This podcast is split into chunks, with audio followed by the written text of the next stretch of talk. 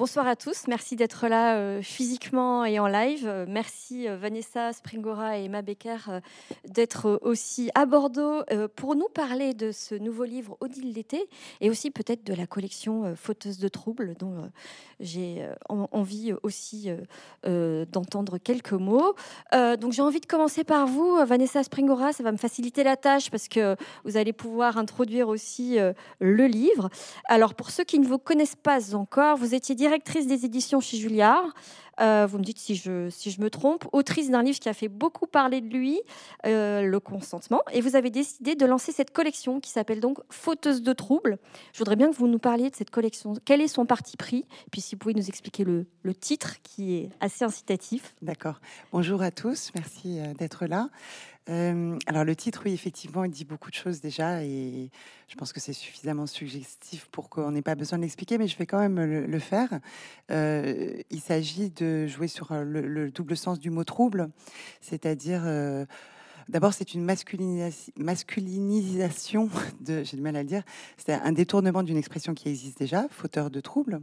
Euh, et fauteuse de troubles, c'est dans mon esprit euh, une femme qui à la fois peut avoir un discours, une pensée subversive, qui peut éventuellement euh, remettre en question un certain nombre de normes ou l'ordre établi, et à la fois une femme qui peut susciter le trouble voire l'émoi, euh, c'est-à-dire l'émergence d'un désir chez le lecteur. Euh, alors cette collection, en fait, je l'ai pensée euh, assez vite à la sortie de mon livre. J'ai commencé à avoir cette idée, mais c'était pas possible sur le moment, évidemment, parce que j'étais trop occupée. J'avais envie d'être dans la continuité, la cohérence par rapport à ce que, au chemin que le consentement avait ouvert et sur toutes ces questions qui tiennent à, l'intimité, notamment l'intimité des femmes, j'avais envie de continuer à creuser cet espace qui, commençait à s'ouvrir à ce moment-là, en fait, avec un, certain nombre de publications, et pouvoir continuer à dialoguer aussi avec mes contemporaines, des femmes, des écrivaines que j'admire, sur ces questions liées à, l'intimité et, à la sexualité, mais toujours euh, dans une perspective d'émancipation. Voilà. Oui, c'est l'idée. Euh, alors, du coup, la, première fauteuse de troupe, donc, puisque c'est une collection qui est nouvelle, hein, on est d'accord? Oui, elle vient de, paraître. Les deux premiers ouvrages sont parus donc en mars et avril. Donc, en mars, il y avait Ovidie avec La chair est triste, hélas. Et euh, vous êtes allé, en fait, chercher Emma Becker pour le. Si j'ai bien compris, c'est une commande que vous lui avez faite, c'est ça, pour ce deuxième livre, pour, ce, pour euh, Odile l'été ou... Oui, mais en fait, quand on, dirige une collection, c'est toujours comme ça, par principe. Mm. Hein, ce sont toujours des livres de commande, puisqu'en fait, on, on, offre un cadre avec une collection thématique qui s'y circonscrit un, sujet. Et ensuite, euh, on va chercher des, auteurs ou des autrices qui, qui ont envie de, se lancer dans l'aventure. Alors moi, j'ai envie de vous dire, euh, racontez-moi pourquoi vous êtes allé chercher Emma Becker. J'ai une petite idée de la réponse, mais racontez-nous pourquoi Emma Becker, qui n'en était pas à son premier livre hein, et qui connaît bien l'intime, mais pourquoi elle et qu'est-ce que vous vouliez, euh, qu'est-ce que vous attendiez d'elle et qu'est-ce que ça donne? Alors, j'avais pas une attente particulière parce que je trouve que c'est important de laisser une carte blanche totale euh, aux autrices et qu'elles puissent euh, vraiment choisir elles-mêmes leur, approche et leur sujet. Mais euh, Emma Becker est vraiment une, autrice qui, dans le, paysage littéraire, de par son âge et de par son culot, j'ai envie de dire, et pour moi, en fait, centrale, en fait, parce qu'elle elle représente cette nouvelle génération qui, n'a pas froid aux yeux, qui assume euh, totalement euh, son désir, sa liberté sexuelle, qui assume aussi euh, une approche, une, formulation aussi très frontale de, des, choses, c'est-à-dire que Emma cherche pas à faire juste des jolies phrases en fait. Elle dit les choses comme comme elles viennent. Et je trouve que ça donne en fait un style qui est assez fracassant et renversant. Moi, j'avais adoré la maison. Alors, je ne sais pas si certains d'entre vous l'ont lu. Je suppose que peut-être oui. la maison, peut-être qu'Emma pourra. Donc voilà, Emma va en parler, qui était un livre qui avait été une vraie commotion pour moi. Voilà, donc c'est en grande partie pour cette raison-là, et je pense que c'est une autrice dont on va continuer à entendre parler pendant très longtemps. Alors Emma Becker, justement, parlez-nous de la maison parce que évidemment, Odile l'été n'est pas votre premier livre, c'est le cinquième si je ne me trompe pas. Il y a eu, euh, alors il y a eu Monsieur, Alice, La maison et l'inconduite. L'intime, c'est un domaine que vous connaissez bien. Que, vous, aimez Est-ce oui. que c'est votre spécialité? Bah, C'est devenu ma spécialité par la force des choses parce que je, de, livre en livre, je m'apercevais que j'avais toujours quelque chose de nouveau à en dire parce que ma sexualité, mes désirs changeaient au fur et à mesure que je, que, que je prenais de l'âge, que j'accumulais les expériences, que je changeais de perception. Et il me semblait que, hum, la description de la, de la vie sexuelle d'une femme, de la vie affective d'une femme, euh, est quelque chose de tellement changeant euh, qu'il y a toujours quelque chose à en dire. Donc, c'est, plus que d'écrire la sexualité, effectivement, c'est essayer de décrire finalement cette, euh, bah, cette vie intérieure et ce, ce morcellement que représente pour moi le fait d'être une femme. Alors précisément, vous parlez de votre âge. Vous pouvez nous en dire un peu plus sur votre âge euh? bah, J'ai 34 ans. je suis née en 88 euh, et j'ai commencé à écrire. Euh, bah, mon premier livre est sorti quand j'avais quand j'avais 22 ans. Et vous pensez bien que quand je relis mon premier livre maintenant, ce que je, évidemment ma perception et, des hommes, de moi-même, est très très différente. Et je crois que c'est aussi une partie de ce qui m'intéresse, c'est de voir à quel moment finalement j'ai réussi à être un peu plus moi-même que ce que j'étais euh, dans mon premier livre, où j'étais vraiment au service euh, d'un homme dont j'étais passionnément amoureuse. Et donc c'est Monsieur celui Voilà, exactement. Et, comment finalement, petit à petit, j'ai évolué, j'ai réussi à me réapproprier des choses, et en tout cas à essayer de décortiquer euh, cette fascination que les hommes m'inspiraient, enfin cet amour plein de, révérence et de naïveté, euh, j'essaye de réfléchir là-dessus, sur l'omniprésence du regard masculin et comment il nous définit, nous, en tant que femmes, à tel point qu'il est très compliqué de savoir finalement euh, ce qui nous appartient dans notre regard à nous. Est-ce que tout n'est pas formaté finalement par le regard masculin? Enfin, c'est une vaste question, mais voilà. Est-ce que du coup, vous vous considérez comme une fauteuse de troubles?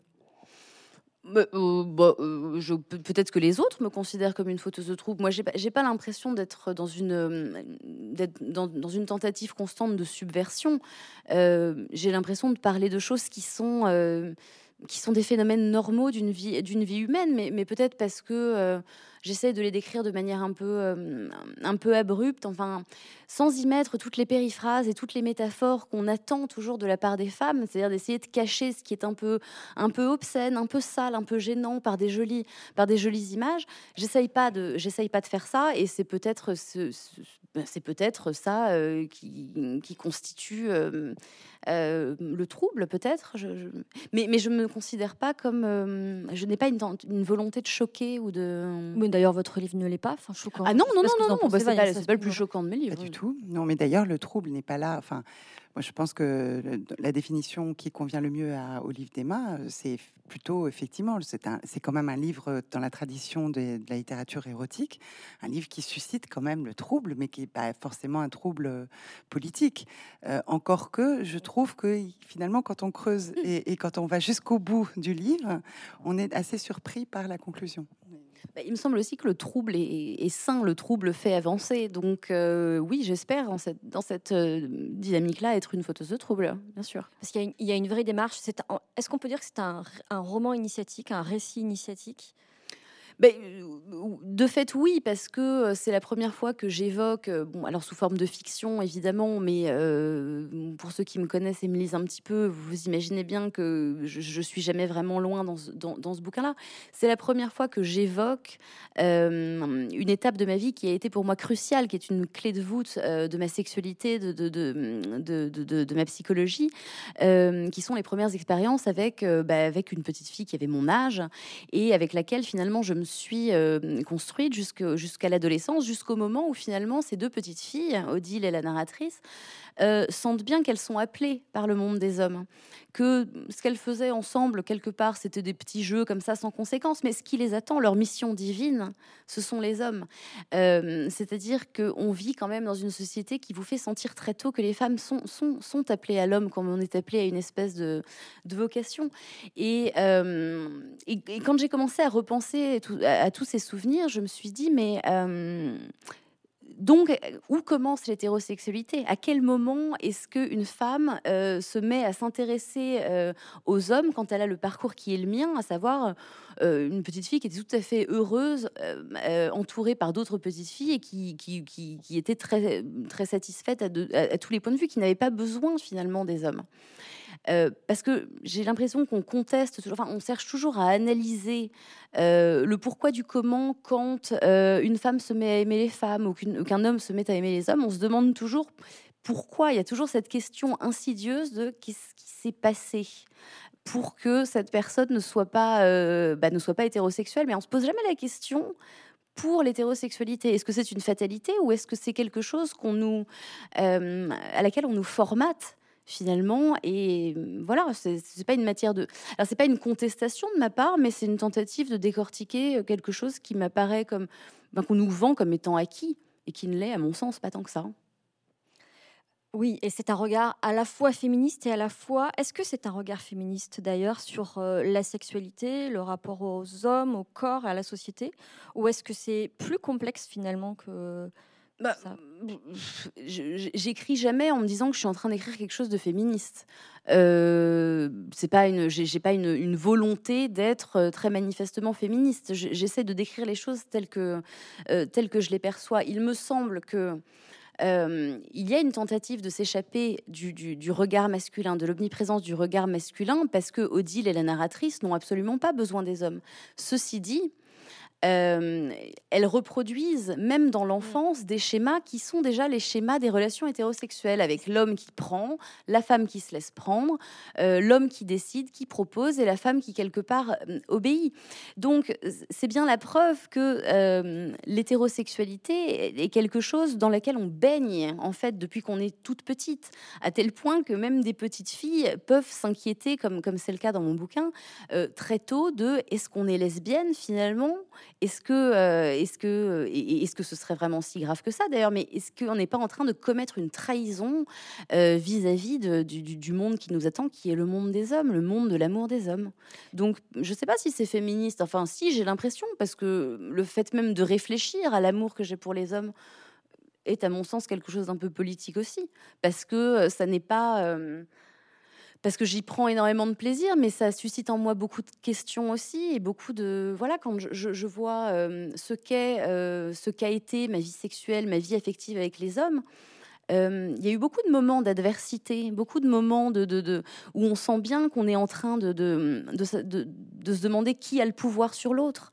je, je, ne me souviens pas avoir eu cette même cette même adversité avec les femmes. Et du coup, j'en suis venue à me demander euh, pourquoi est-ce qu'il avait fallu comme ça que je me jette désespérément euh, dans le monde des hommes et qu'est-ce qui m'y avait poussé? Est-ce que c'était un instinct chez moi ou est-ce que c'est, une éducation? Est-ce que l'amour des hommes est une éducation?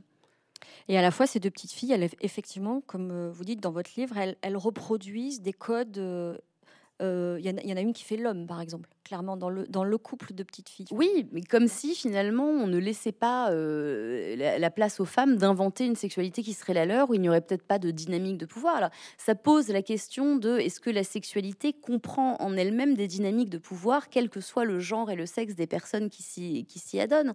Mais euh, c'est vrai que cette reproduction comme ça de schémas qui sont ceux qu'on nous montre dans les films, ceux qu'on montre dans la littérature, ben, ça, ça, veut bien dire qu'il y a une éducation qui est faite depuis que les petites filles comprennent qu'elles sont des petites filles et que, euh, et que finalement les jeux qui prennent place entre Odile et la narratrice euh, sont très vite relégués à quelque part une forme d'entraînement pour ce qui les attendra plus tard. Hein.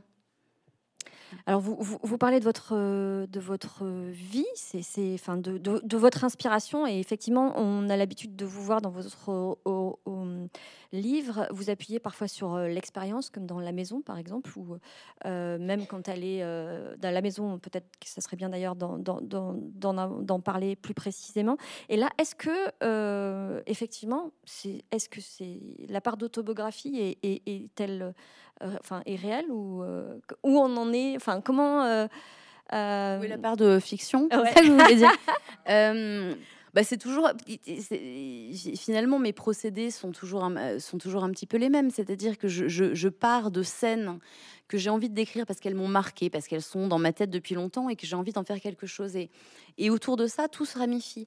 Je n'ai pas euh, vraiment envie de faire une chronologie euh, ou tout simplement une narration classique avec des rebondissements, un dénouement, tout ça. je suis plus spécialiste des tableaux. Euh, et dans ces tableaux-là, évidemment, euh, je mets des choses à moi. Euh, des histoires que j'ai mis, dans les, que j'ai mis dans les mains d'Odile sont en réalité des histoires qui me sont arrivées à moi. Donc je suis un petit peu Odile, puis je suis un petit peu la narratrice aussi. Mmh. Mais il n'y a pas eu une seule Odile, il y en a eu plusieurs. Donc un petit peu comme dans la maison, je fusionne aussi des personnages et... mais d'ailleurs, j'ai l'air de m'en justifier, mais, mais, pas du tout. Je trouve que le, le, réel est une fabuleuse banque de, de bah, d'anecdotes, de scènes à raconter. Parfois, euh, c'est vrai qu'on se dit qu'on n'a pas besoin de, fiction avec une réalité pareille.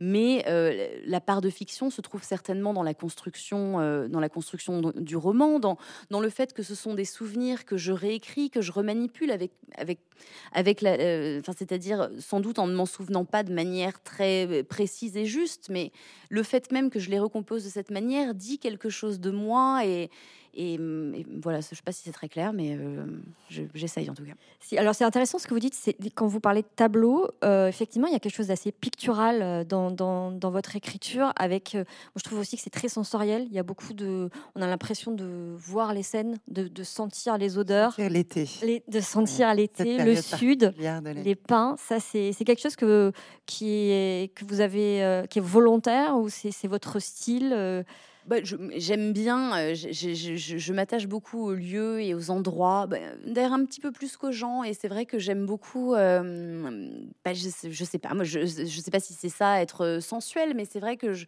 prends beaucoup de plaisir à décrire les odeurs, les lumières. Et pour être tout à fait honnête, j'ai commencé à écrire Odile quand j'ai déménagé dans le sud de la France.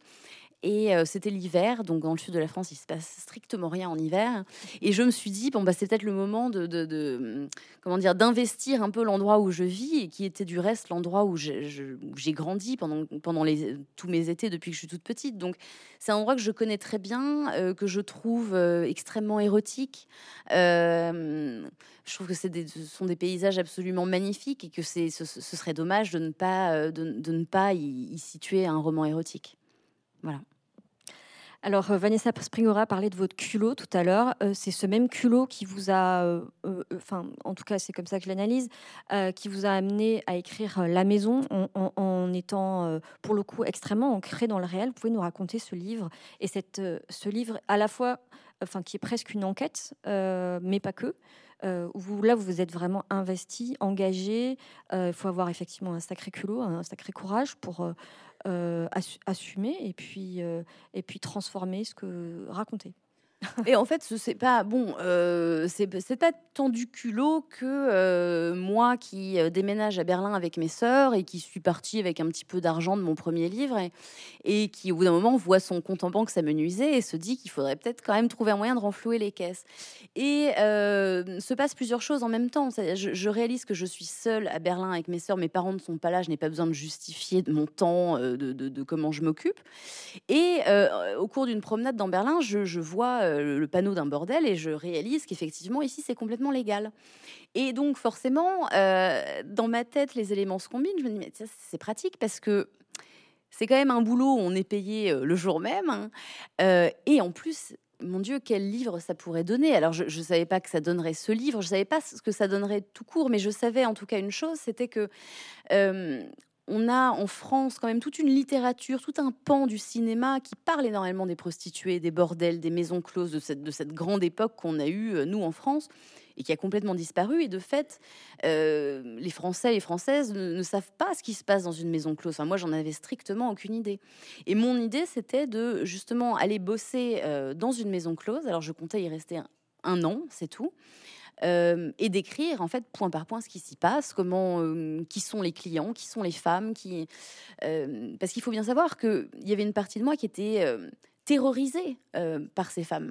Parce que quand je, je, les retrouvais dans les pages de Zola, dans les pages de Maupassant, pour moi, c'était presque des créatures mythologiques, enfin, avec tout ce qu'elles ont de merveilleux et d'effrayant. C'est-à-dire qu'elles sont toujours décrites comme des, comme des femmes qui, peuvent venir du caniveau, hein, mais qui sont capables d'asservir un monde entier euh, juste parce qu'elles sont jolies, parce qu'elles sont, parce qu'elles ont de l'esprit, parce qu'elles s'élèvent au-dessus des classes par la force du simple fait d'être une femme. Donc j'étais fascinée par ce monde-là, pas par la prostitution, par l'idée de la maison close. Donc j'y suis restée, euh, j'ai commencé par bosser dans un premier bordel qui était absolument abominable, donc j'y suis pas restée longtemps. Et ensuite j'ai trouvé la maison, enfin l'endroit que j'appelle la maison, et là j'y suis restée, euh, j'y suis restée deux ans et demi. Et vous avez raison de le dire, au début ça commençait comme une enquête, c'est-à-dire que je voulais euh, faire une sorte de journalisme gonzo. Je voulais aller, je voulais prendre des notes pendant que j'écrivais, d'écrire point par point ce qui se passait. Et ça a été possible dans ce premier bordel abominable parce que je n'avais absolument pas envie d'en faire partie, je n'avais pas envie d'en être, je me sentais complètement extérieure à cet endroit, à la vision de la sensualité que cet endroit avait, à, leur vision de faire du business. Donc je me suis barrée au bout de, 15 jours comme une voleuse euh, et, je découvre la maison et là l'ambiance change du tout au tout parce que en moi se produit quelque chose. Je ne suis plus, euh, j'ai plus besoin de me protéger derrière un livre. En réalité, j'aime cet endroit j'aime mes collègues autour de moi, j'aime comment l'endroit est organisé. Enfin, c'était un endroit plein de poésie, c'était vraiment cocasse. Et, de fait, le bouquin qui devait être une enquête devient un roman. Euh, parce que je n'ai plus besoin de, me cacher derrière cette pose d'écrivain. Et, de fait, je pense que c'est plus intéressant comme ça. C'est-à-dire que j'ai hésité, à un moment, je me disais, mais est-ce que je pourrais pas juste aller faire des entretiens avec les femmes qui bossent dans cet endroit? Mais euh, mais, mais c'est pas comme ça qu'on connaît le boulot et c'est pas c'est pas comme ça qu'on réussit à avoir une opinion. Euh, c'est pas comme ça qu'on gagne de l'argent non plus d'ailleurs. euh, mais, mais voilà, j'ai eu la chance inouïe de tomber sur un endroit qui, qui je pense, était tout à fait euh, exceptionnel. Et voilà, donc ça, ça, a donné un livre. Euh, bon, qui vaut ce qu'il vaut et qui, dont on m'a reproché évidemment qu'il soit parfois un peu trop lyrique, un peu trop poétique, euh, peut-être un peu trop positif. Mais il faut bien savoir que je n'avais pas la prétention de parler de la prostitution d'une manière générale. Je parlais de cet endroit-là, de mon expérience à mmh. moi. Et, et, c'est vrai que ça a déclenché des débats qui m'ont euh, obligé, moi, à me, à me poser la question de quel était mon féminisme. Parce que définitivement, ça n'était pas le féminisme qui considère que les femmes, euh, à partir du moment où elles se prostituent, sont les laquais euh, du patriarcat et cautionnent une forme de viol tarifé. Mon féminisme à moi était plutôt de considérer que euh, les femmes se servent des armes qu'elles ont. Parce que si on attend que le monde change, nous, on vit quand finalement? C'est ça aussi le truc, c'est que la vie avec les hommes est déjà un combat permanent.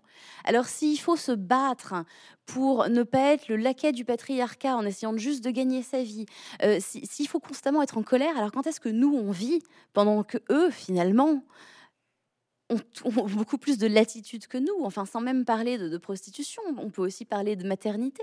C'est une dynamique euh, qui, qui, qui, ne cesse de ramener les femmes à leur condition la plus essentialiste et finalement parfois la plus avilissante. Comment euh, comment s'élever à des hauteurs un peu nobles, à des hauteurs littéraires, à des quand vous avez les gosses à torcher les rendez-vous à prendre et tout un tas de, d'amoncellement de, tâches à, faire qui, vous empêchent de vous envoler. Donc euh, voilà, enfin mon féminisme prend un petit peu partout, mais euh, mais parce que je pense que, que on peut pas attendre des femmes qu'elles soient en permanence en train de se battre. C'est pas une vie quoi. C'est pas la vie qu'on mérite, je trouve. Alors justement, vous parlez de maternité, super enchaînement. Vous êtes euh, maman, euh, j'en sais pas plus. Mais en revanche, comment, euh, quand on, c'est quand même pas facile. comment dire Ce que vous écrivez, c'est de l'ordre de l'intime. Et comment vous conciliez l'intime, l'intime privé et l'intime public, j'ai envie de dire.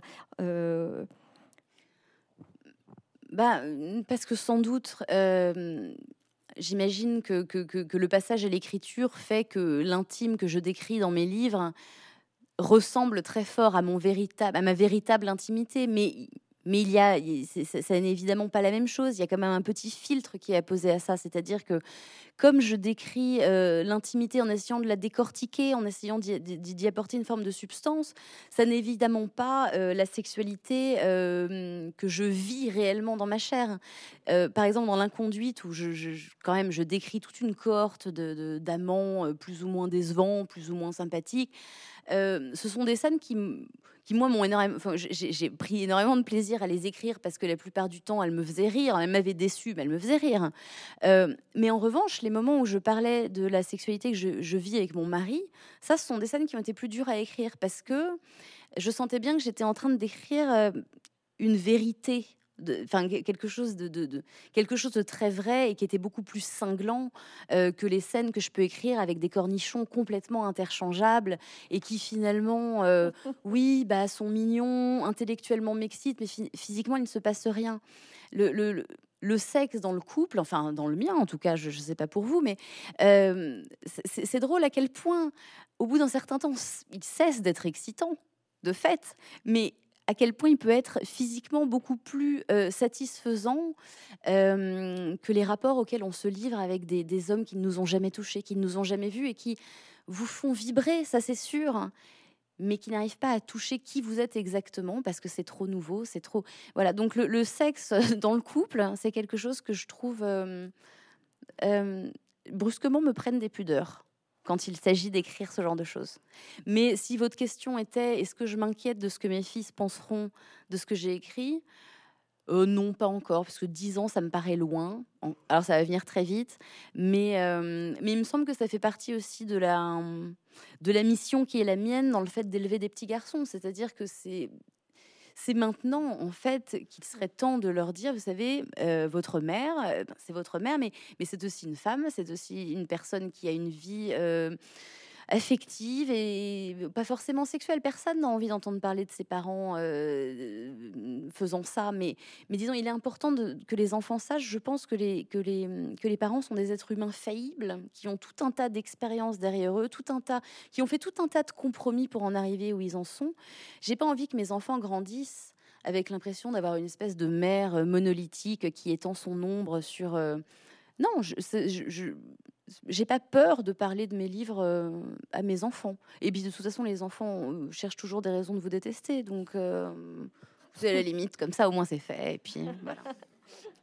Alors, Vanessa Springora, quel regard d'éditrice vous, vous, portez justement sur ce culot de l'autrice? J'ai toujours du mal à dire autrice, moi je trouve ça moche comme mot, mais bon, auteur, je préfère.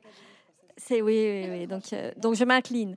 Mais euh, de ce courage, notamment, qu'il a fallu pour écrire, enfin en tout cas, ou de ce culot qu'il a fallu pour écrire La Maison en tant qu'éditrice, comment vous vous le percevez, comment vous l'analysez, et est-ce que vous dites waouh je pense que le, culot d'Emma, il est dans tous ses livres et pas uniquement dans La Maison, qui effectivement, je pense, c'était un, livre pas facile à défendre. Moi, je trouve absolument magnifique. Ce que, tu, tu ce que je, voudrais rajouter, c'est que quand tu disais euh, que dans, à l'intérieur de cette maison, finalement, les femmes n'avaient pas vraiment le choix ou faisaient comme elles pouvaient avec leurs armes. Ce qui est très intéressant et ce qui est très beau dans le livre, c'est qu'il y a aussi une inversion du rapport de pouvoir. C'est-à-dire que finalement, ces hommes qui viennent, d'ailleurs, sont pas toujours, ces clients, sont pas toujours à la recherche que euh, d'un orgasme. En fait, ils veulent de l'amour, ils veulent de la tendresse, ils veulent de la reconnaissance. Et en fait, ces femmes, elles jouent aussi un autre rôle dans leur vie. Euh, et c'est très intéressant de voir comment elles jouent finalement euh, le rôle que les femmes jouent aussi à pas mal d'occasions au quotidien, sans toucher pour ça un centime c'est-à-dire que c'est vrai que j'avais l'impression d'être payée pour le boulot qui était le mien, c'est-à-dire être une femme. Euh, et ça peut, ça peut être, ça paraît peut-être un petit peu euh, caricatural, mais en fait, est-ce que ça l'est tant que ça? Et, et, je le réalise surtout maintenant depuis que j'ai des enfants, que c'est un vrai métier d'être une femme. Enfin, c'est un vrai, et on nous laisse pas beaucoup le choix. Mais pardon, moi j'étais en train de, j'étais, je t'ai coupé. J'ai oublié votre question. Euh, on, en était sur le culot. Sur le, culot. oui, donc, euh, mais je trouve il y a autant de culot dans la conduite et il y a autant de culot dans, dans Odile l'été. Ce qui est, ce qui est compliqué. Il y a aussi une euh, inversion d'ailleurs dans de, des rôles dans Odile l'été. Oui, je trouve que ce que Emma Becker décrit très très bien, c'est justement la complexité des rapports de domination qui sont pas justement forcément toujours genrés. Enfin, c'est pas toujours euh, les hommes qui dominent les femmes, c'est parfois l'inverse. Les femmes peuvent se dominer entre elles. Enfin, c'est aussi le cas, c'est ce que tu décris dans dans Odile euh, l'été. Euh, donc, y a, ça, c'est très subtil la façon dont elle parle de, de, de bah, de, la question de la domination, y compris donc dans l'intimité, et aussi de la jouissance qu'on peut en retirer. Donc c'est, moi ce que j'aime, c'est, le culot, Mais c'est aussi l'intelligence euh, chez Emma. quand vous l'écoutez parler, enfin, je crois que c'est une évidence. C'est une intelligence de, des rapports, euh, des rapports, euh, des rapports humains et, de, et des émotions aussi. Alors, quand, je lui ai proposé de, faire un livre avec, avec moi dans la collection, je savais bien qu'elle n'allait pas sortir de cet univers-là. Je m'attendais pas du tout à ce sujet de l'été sur l'enfance, que je trouve un très très beau sujet parce que justement, enfin bon, tous hommes, femmes euh, on est confronté à cette découverte très progressive de la sexualité, qui se passe toujours, enfin, plus ou moins bien selon les cas. Mais moi, comme j'avais aussi envie d'avoir euh, dans cette collection des livres un peu solaires, un peu joyeux, et qu'on n'aborde pas la sexualité que par le, biais justement de l'abus sexuel ou de la violence, euh, j'avais un, peu envie de sortir aussi de, ces questions-là et de montrer qu'il y avait aussi tout un prisme beaucoup plus large. J'étais vraiment très heureuse du choix qu'a fait Emma, pas uniquement pour son culot, parce que ça, le culot, bah, on la connaît là-dessus, mais mais aussi sur la, beauté de, ce texte euh, qui est effectivement très solaire, qui, qui, qui décrit des relations aussi euh, avec beaucoup d'amour en fait entre ces deux jeunes filles, très jeunes filles, et euh, une complicité aussi assez assez étonnante qui va durer comme ça sur des années. Et euh, Mais qui n'est pas non plus dépourvu d'adversité. Mm. Euh, non, mais je, oui, qui précise quand même que. complexe. Voilà, non, mais c'est-à-dire, je, n'idéalise pas non plus euh, les, rapports, les rapports entre femmes. C'est vrai que c'est souvent, on est souvent tenté de se dire, hein, c'est tellement compliqué avec les mecs, c'est sans doute plus simple. En fait, je pense pas, je, je, pense pas du tout que ce soit plus simple. Et il me semble que ces problématiques de domination et de soumission dont tu, dont tu parlais, peut-être qu'elles sont larvées tout simplement dans, dans dans, la, pulsion sexuelle. Il faudrait se demander est-ce que c'est l'influence de l'homme sur la femme qui a fait qu'il y a des dominants et des dominés, ou est-ce que c'est tout simplement la pulsion sexuelle euh, qui est euh, à la base quelque chose de profondément égoïste euh, et qui passe aussi par un certain un certain anéantissement de l'autre, si ce n'est de soi. Mais bon, ça c'est encore un, sujet très vaste et je prétends pas y apporter de réponse, mais mais, bon, voilà, j'ai essayé d'ouvrir quelques portes euh, en ce sens. Et c'est assez intéressant parce que précisément, il n'y a pas de réponse, il n'y a pas de certitude dans ce livre non plus, qui renvoie à soi finalement et à, sa, à sa propre intimité, parce que c'est plein de portes ouvertes. Mais euh, Et puis c'est plein de jeux, c'est-à-dire que de la même manière que les, ces deux petites filles commencent par des jeux, des jeux sexuels, des jeux érotiques, mais qui sont des jeux, Emma joue aussi beaucoup avec le lecteur, c'est-à-dire qu'à des moments on est un petit peu sur la brèche, on ne sait plus très bien qui, ce qui est vrai, ce qui n'est pas vrai. Euh, si, même d'ailleurs, les, la narratrice et euh, Odile elle-même, euh, à un moment donné, mélangent un peu leurs souvenirs, les confrontent et sont pas tout à fait identiques. Il y a, beaucoup de jeux en fait, et c'est ça que je trouve très intéressant d'un point de vue littéraire aussi. Et le lecteur, il prend énormément de plaisir parce que justement, on est face à une écrivaine qui joue avec le lecteur et qui joue euh, avec son imaginaire, avec son désir, mais aussi avec la, puissance des mots et, et puis la façon de retourner euh, les choses aussi de, façon très surprenante. Tout à fait. Et alors, vous parlez de style. Je trouve que, enfin, c'est là, c'est à l'éditrice que je pose la question. Euh, vous, écrivez super bien. Enfin, c'est très, c'est à la fois très fluide, très imagé, très sensuel. Euh, c'est une belle écriture, un beau style. Vanessa Springora, non C'est, qu'est-ce que vous pouvez me dire sur le, sur les tournures de phrases, sur le rythme? Bah, Ce qui est, bah, c'est un petit peu comme quand on entend parler Emma, c'est-à-dire qu'elle a ce mélange de, euh, de jeunesse, de vocabulaire de son temps, avec euh, de temps en temps des formules très crues ou très directes, et puis tout d'un coup des envolées lyriques euh, qui sont magnifiques, avec, on voit derrière toute la culture littéraire qu'elle a évidemment, de lecture, enfin c'est très, très perceptible quand on la lit, et donc il y a, y, a, y a beaucoup de profondeur, mais moi j'aime justement cet effet de surprise. Je parlais de jeu, c'est-à-dire que parfois on s'attend pas chez elle. Justement, les formules ne sont pas attendues, les mots arrivent comme ça un petit peu euh, par surprise. Et euh, je trouve que c'est vraiment, ça lui donne une sorte de singularité. Je, je pense qu'elle, euh, enfin voilà, elle a énormément de talent. Mais sinon, j'aurais pas proposé de, faire ce, ce, Je regrette pas d'être venue. En tout cas, vraiment merci. Hein.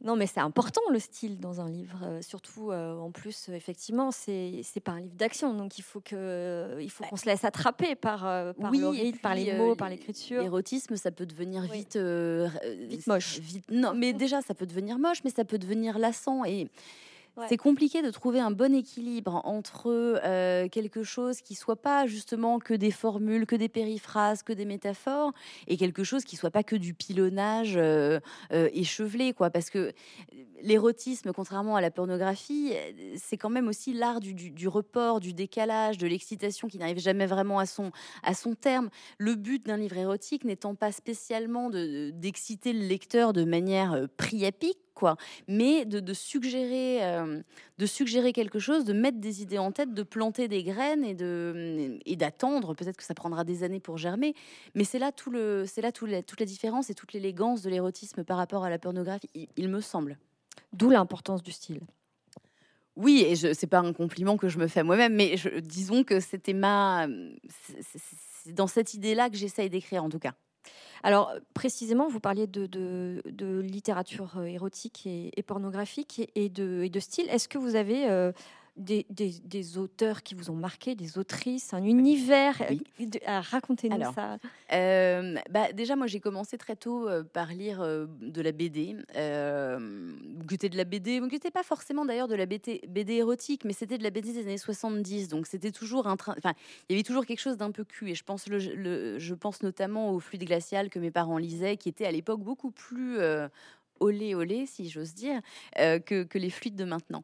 Il y a eu Riser, il y a eu Manara, Villemin. Euh, donc là encore, même dans la BD, c'était c'était que un monde de mecs, donc que des imaginaires sexuels de mecs. Donc, alors bien sûr, maintenant je me pose la question, je me dis si j'avais lu plus de femmes, que, serait devenue ma sexualité? Mais alors, si on se pose constamment ce genre de questions, on devient fou. Je préfère me dire que je me suis inventé ma sexualité de femme à moi dans un monde qui avait été dessiné par les hommes. Et j'y ai pris ce qui me plaisait et, j'y ai trouvé une forme de satisfaction et j'en ai, fait mon beurre d'une manière ou d'une autre. Après, il y a eu bah, évidemment Nicholson Baker et le Point d'orgue dont j'ai dont j'ai parlé euh, dont j'ai parlé assez souvent euh, et Françoise Ray euh, évidemment qui malheureusement je crois fait plus grand chose mais mais qui a écrit des livres qui moi je trouve absolument somptueux et et notamment parce que elle n'a pas ce côté un peu emprunté que peuvent avoir les femmes en, en littérature érotique. Disons les femmes telles qu'on les a voulues en littérature érotique. Françoise Ray, il y a quelque chose de solaire, de, direct, de pas embarrassé, de très, euh, de très sensuel et qui me parlait euh, sans doute plus que, je sais pas, quelque chose comme Histoire d'eau ou alors euh, même Anaïs Nin qui m'a parlé, mais très tard. Hein. C'est-à-dire que je trouvais ça très. quand, j'ai commencé à lire Anaïs Nin vers 17-18 ans, je trouvais ça très chichiteux. Bon, il faut dire que l'époque n'était pas la même. on n'autorisait pas les femmes à dire la même chose, mais ça, ça a été des, auteurs très importants pour moi. Je dois dire que euh, La bicyclette bleue de Régine de Forge, ça a, été, ça a été quelque chose. C'est-à-dire que François Tavernier, alors là, pendant très très très longtemps, euh, je, me suis endormie avec cet homme, euh, cet homme en tête. Je pense notamment à cette scène, la première scène où où ils font l'amour et, le village est en train d'être bombardé. Et, enfin, c'est absolument magnifique. magnifique. et, et, je pense que ça a assis en moi aussi cette espèce de fantasme qui ressort aussi dans Odile, qui est vraiment ce fantasme de l'homme pénétrant la femme et la femme accède à une nouvelle dimension d'elle-même. C'est-à-dire que euh, cette idée que la pénétration transfigure la femme, ce qui n'est pas vrai du tout. Hein. Mais j'y tiens, ce sont mes vieilles lunes. J'aime beaucoup, euh, j'aime beaucoup en parler. J'ai pas très envie de déboulonner cette idée-là. Euh, et c'est vrai que c'est très traditionnel comme fantasme quand même. Mais oui, mais oui, mais tout comme tout comme le fantasme d'Odile que je raconte dans le bouquin avec le, le, gang d'ouvriers. Enfin, c'est-à-dire que bien sûr, c'est un fantasme qui pue le porno des années euh, des années 80, mais mais mais c'est un fantasme familier, c'est-à-dire que c'est un fantasme où il n'y a pas vraiment de questions à se poser. Il y a cette horde d'hommes qui, savent exactement ce qu'il faut faire. Et au milieu, il y a cette femme qui, euh, vaincue par le nombre des assaillants, ne peut plus tellement réfléchir. Et, et là-dedans, pour moi, il y a quelque chose de crucial, c'est le fait de ne plus réfléchir, parce que il me semble que l'abandon pour moi, et j'imagine que je ne suis pas la seule femme à ressentir ça, mais l'abandon est quelque chose de tellement problématique, de tellement compliqué. C'est tellement dur de d'arrêter de penser à soi quand on est avec un homme, quand on est avec une femme. D'ailleurs, c'est c'est tellement dur d'arrêter de se demander à quoi on ressemble. Euh, est-ce que est-ce qu'on renvoie à l'autre l'image qu'il a envie qu'on lui renvoie? C'est tellement dur de ne faire que ressentir que j'ai toujours eu dans l'idée que que s'il y avait comme ça une horde d'hommes eh ben j'avais, je, serais trop occupée pour penser. Enfin, je veux dire, je, serais trop, euh, je, n'aurais plus le temps, en fait. Et peut-être que c'est ça, que, peut-être que c'est une espèce de porte de sortie que je dessinais dans ma tête. Alors, je note que c'est pas un fantasme que j'ai essayé de mettre en place pour moi-même, mais c'est une espèce de, de, concept que j'ai longtemps caressé comme ça dans ma tête, en me disant peut-être qu'un homme c'est pas assez parce que c'est trop accaparant. Il est trop là et moi je suis trop là aussi. Peut-être que s'il y en a huit, ils se fondent tous dans une masse et, finalement individuellement, il est tellement facile de les mépriser, les hommes. Mais si on a huit, c'est plus huit individus, c'est l'homme dans sa, dans sa globalité. C'est l'homme qui prend la femme. Ça, devient, ça devient presque un concept. Et hum, voilà, je ne sais plus comment ma phrase a commencé, mais je, voilà, voilà ce que je voulais dire. Euh, je sais même plus quelle question non plus. Je sais même plus quelle question. Euh, d'où c'est parti cette affaire. Euh, Vanessa Springora, vous, vous, qualifiez, en tout cas, c'est la, quatrième de couverture, qualifie cette collection d'irrévérencieuse. Est-ce que c'est quelque. En quoi c'est irrévérencieux? Est-ce que c'est voulu, cette irrévérence? C'est étonnant comme adjectif, irrévérencieux. Oui, alors je pense que ça, part de ce, que, ce dont parlait Emma tout à l'heure, du, fait que, d'une part, euh, en tant que lectrice, moi, je me suis aperçue que, effectivement, mon propre imaginaire euh, érotique avait été façonné par des lectures masculines. Et comme le disait Emma, enfin, moi, je ne me suis pas trop reconnue non plus dans Anaïs Nin. J'ai lu assez peu de littérature féminine qui m'ait convaincue. En revanche, euh, tout ce que j'ai lu euh, quand j'étais jeune, c'était Bukowski, Miller, euh, et Sade, Bataille, mmh. voilà, Calafert. Enfin, et ce sont des auteurs qui ont été très importants, mais au bout d'un moment, je me suis quand même posé la question. Je me suis dit, c'est quand même étrange. Pourquoi, pourquoi finalement est-ce que moi, femme, jeune fille, enfant, je n'ai eu accès que à des représentations mmh, façonnées par le regard masculin?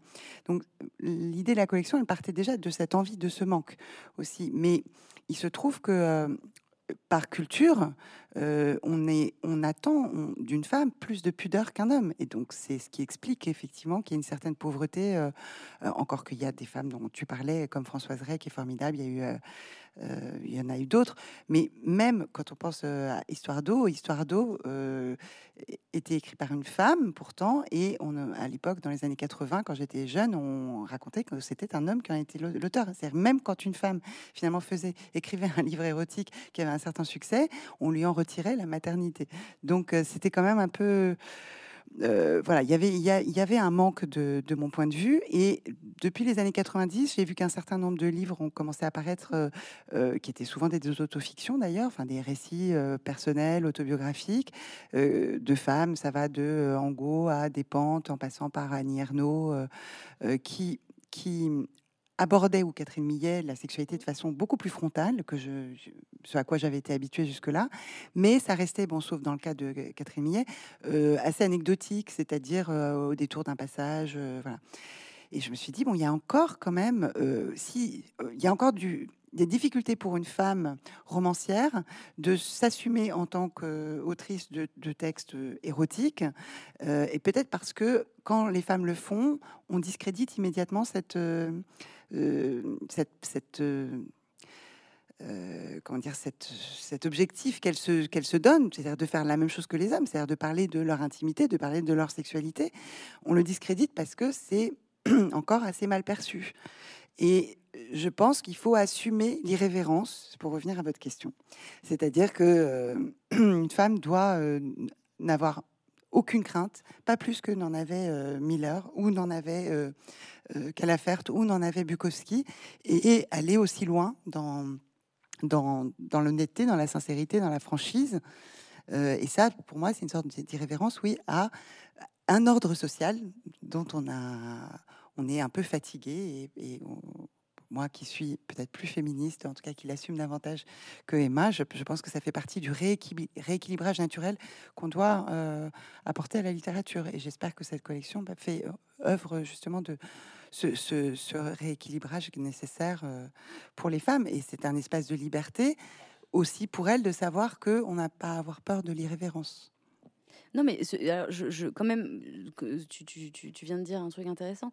Je pense que l'irrévérence, effectivement, il y, y, a une dimension de l'irrévérence qui est très importante, mais ce serait aussi important que les femmes puissent écrire leur sexualité sans qu'on les soupçonne constamment de vouloir être dans la subversion, dans la contestation. Dans la quand est-ce qu'on va pouvoir parler d'érotisme en faisant trouvant juste, en faisant juste de la poésie finalement? C'est pas constamment une revendication de parler de, sexualité. On pourrait aussi tout simplement avoir envie d'écrire un livre comme La mécanique des femmes de Calafert, en essayant juste, en croquant juste des passages de notre vie sexuelle ou affective qui nous ont paru d'une folle poésie, en espérant juste que ça puisse toucher les autres. Mais dès qu'une femme parle de sexualité, il faut que ce soit quelque chose de grave, il faut que ce soit quelque chose qui remette euh, tout en question.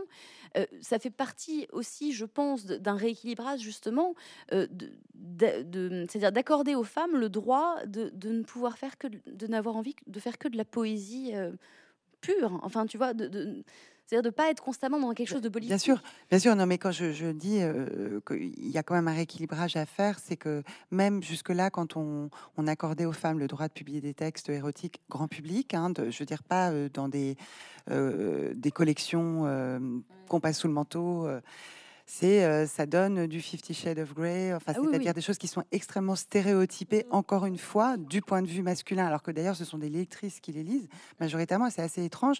Ce sont des collections qui sont très, euh, des livres qui sont très marketés et formatés, et, parce que justement, ça n'est pas encore ce qui est attendu d'une femme d'avoir euh, d'avoir sa propre non, mais c'est sa, propre vision des choses et qui n'est pas toujours forcément au service du plaisir et du regard masculin. Oui. Et donc c'est et d'inventer euh, d'autres, euh, enfin de, proposer finalement d'autres imaginaires et d'autres sexualités que, que, toujours celles-ci. Bien sûr, non, je comprends ce que tu veux dire. C'est en train de bouger quand même, ça change. Mais ça, ça, bouge beaucoup, bien sûr. Et puis et puis bien sûr, il y a des, des textes érotiques euh, poétiques magnifiques et qui sont des odes aux hommes aussi. Je le dis pour les quelques hommes qui sont dans la salle. Je ne voudrais pas qu'ils croient que je les déteste pas du tout.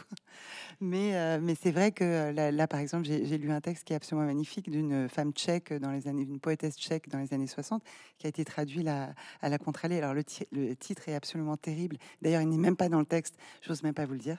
Euh, ça s'appelle pas dans le cul ce soir. oui, oui, Mais bon, contre toute attente, malgré ce, ce, ce, titre un peu provocateur, en fait, c'est une déclaration d'amour à, à l'homme qu'elle aime, qui est absolument magnifique et qui est un livre très érotique et euh, très très beau, euh, effectivement. Comment vous, ça a été justement, on parlait de, de, de, de cette euh, d'irrévérence ou pas. Comment euh, cette euh, idée de collection a été accueillie chez, chez Julia quand vous l'avez annoncé Est-ce que ça a été une évidence? Est-ce que ça a coincé un peu? Est-ce qu'on vous a attendu au tournant? Comment, comment ça a été perçu, reçu? Non, ça a été très bien perçu, mais c'est surtout un, un, en fait, euh, une collection que j'avais lancée, un projet qui était lancé déjà au moment où je dirigeais les éditions Julliard. Donc, j'ai pas vu vraiment, si vous voulez, à, convaincre. Euh, euh, mais de toute façon, j'ai toujours été soutenue sur ce sujet-là parce que je pense que, d'abord, à, l'heure actuelle, c'est à nouveau une femme qui dirige les éditions Julliard. donc, je pense qu'en tant que femme, on, est, on reste très solidaire sur, ces, sur cette idée que que le chemin est long et qu'il mmh. faut, il faut euh, vraiment, que je parlais d'ouverture d'espace tout à l'heure, c'est vraiment important de dire que c'est pas juste une question de libération de la parole, c'est juste donner cette, cet espace aux femmes pour qu'elles euh, pour qu'elles puissent s'exprimer en toute liberté.